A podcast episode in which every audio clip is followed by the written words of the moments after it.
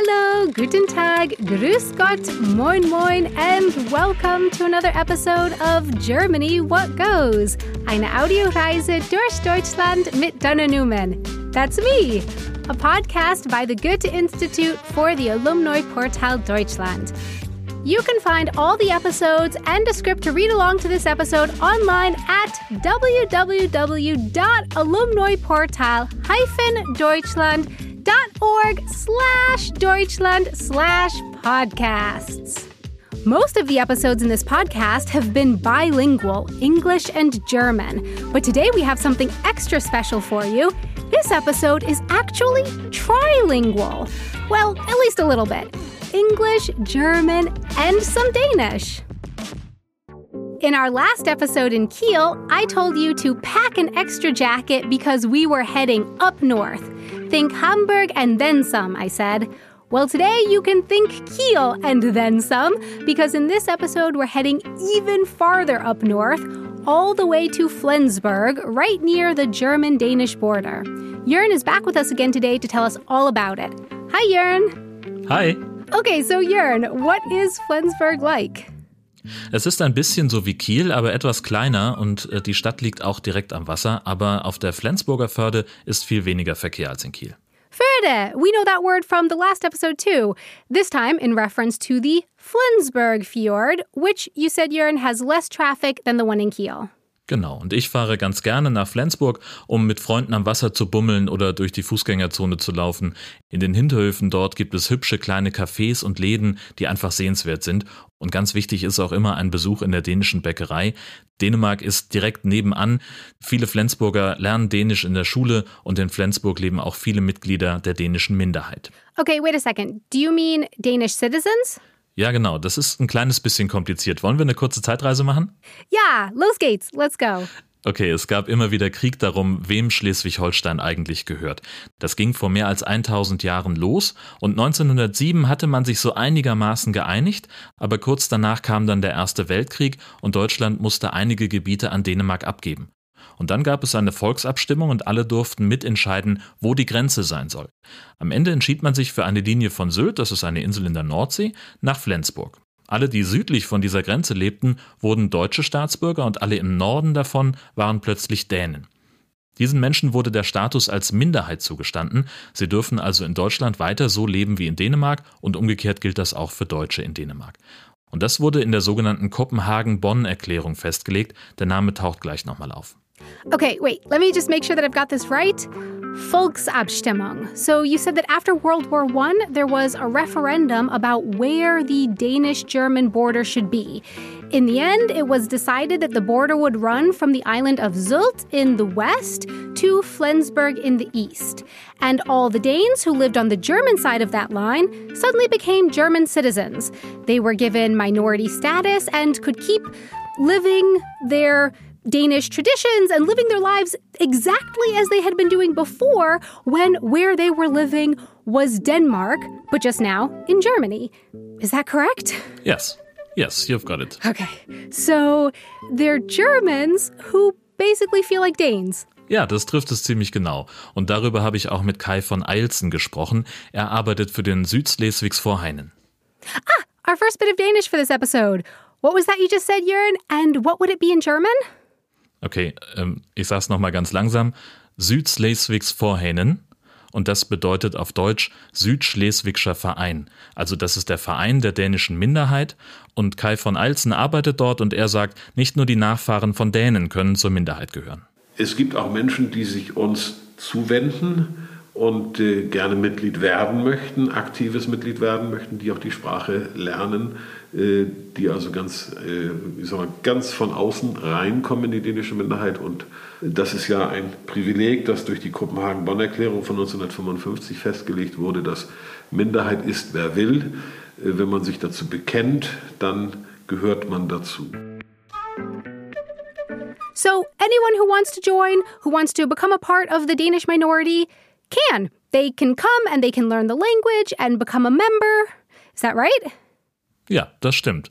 Ähm, alle meine Großeltern stammen aus dem heutigen Polen. Ich bin in Deutschland geboren und aufgewachsen und ich lebe seit 15 Jahren in Schleswig-Holstein.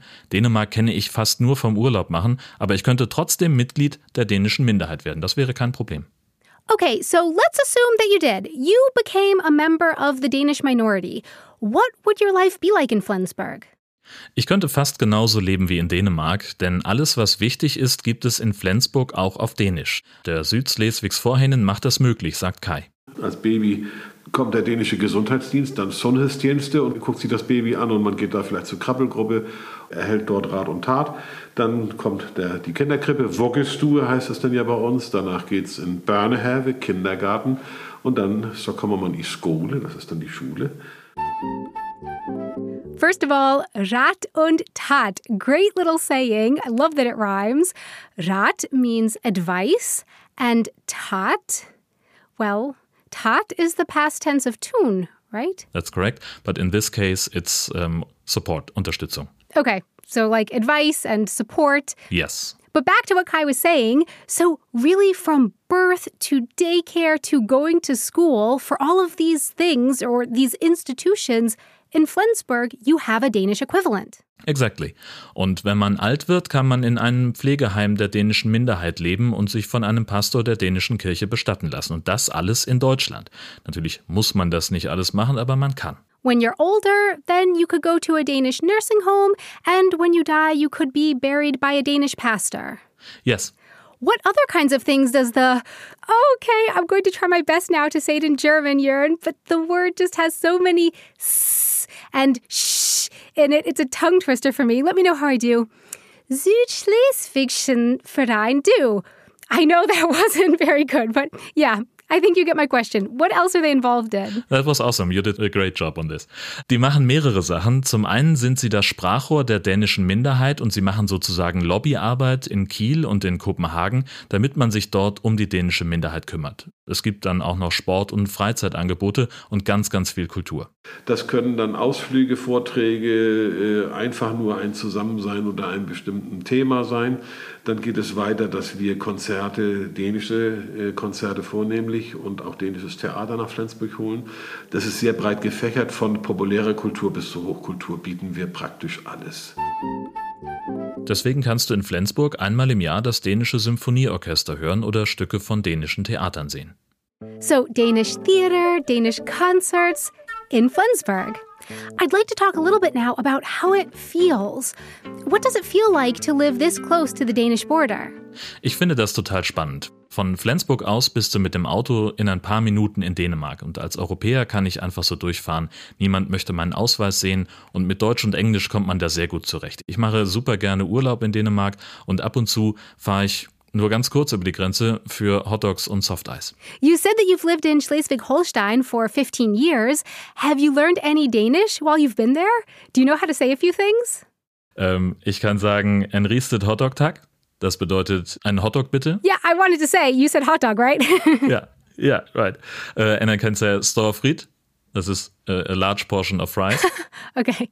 The important things. yeah, obviously. And, and mange tak. That's, uh, thank you very much. Oh, that's nice. That's nice. Und Kai hat übrigens noch eine andere Beobachtung gemacht. Man kann schon fast, wenn man bei jemandem in die Wohnung reinkommt, sehen, ob er zur dänischen Minderheit gehört oder ob er dänischen Einfluss hat. Im Einrichtungsstil macht sich das fest und äh, mag sein im Gebrauch von Lebensmitteln. Alltagskultur, die kann man natürlich vornehmlich dann sich auch im Grenzgebiet kaufen. Das ist ganz, ganz angenehm. Ich hatte ja vorhin schon die dänische Bäckerei erwähnt in der Fußgängerzone von Flensburg. Die machen fantastischen Kuchen, aber es gibt eben auch Supermärkte im Grenzgebiet, die dänische Produkte anbieten. You mentioned fantastic cakes in the Danish bakery in the downtown area of Flensburg. Can you describe them to me? How are the cakes or pastries or bread in Danish bakeries different from the ones in German bakeries? Es ist alles viel bunter, viel süßer als in Deutschland. Äh, sehr viel Marzipan, sehr viel Zimt ist dabei. Mm, sounds absolutely delicious. Thank you so much, Jörn, and a really big thanks to Kai for joining us in this episode, taking a trip to the German Danish border. Visit the Alumni Portal Deutschland online at www.alumniportal-deutschland.org, where you can sign up to become a member of the community network. For Germany What Goes, eine Audioreise durch Deutschland mit Dana Newman. I'm Dana Newman. Thanks so much for joining us on this journey around Germany, a podcast by the Goethe Institute for the Alumni Portal Deutschland. Concept and production by Kugel und Niere. From Munich. Oh, hey Jörn, are you still there? Yeah, I am. Do you know how to say bye in Danish? Yeah, that's simple. Farewell. Tschüss!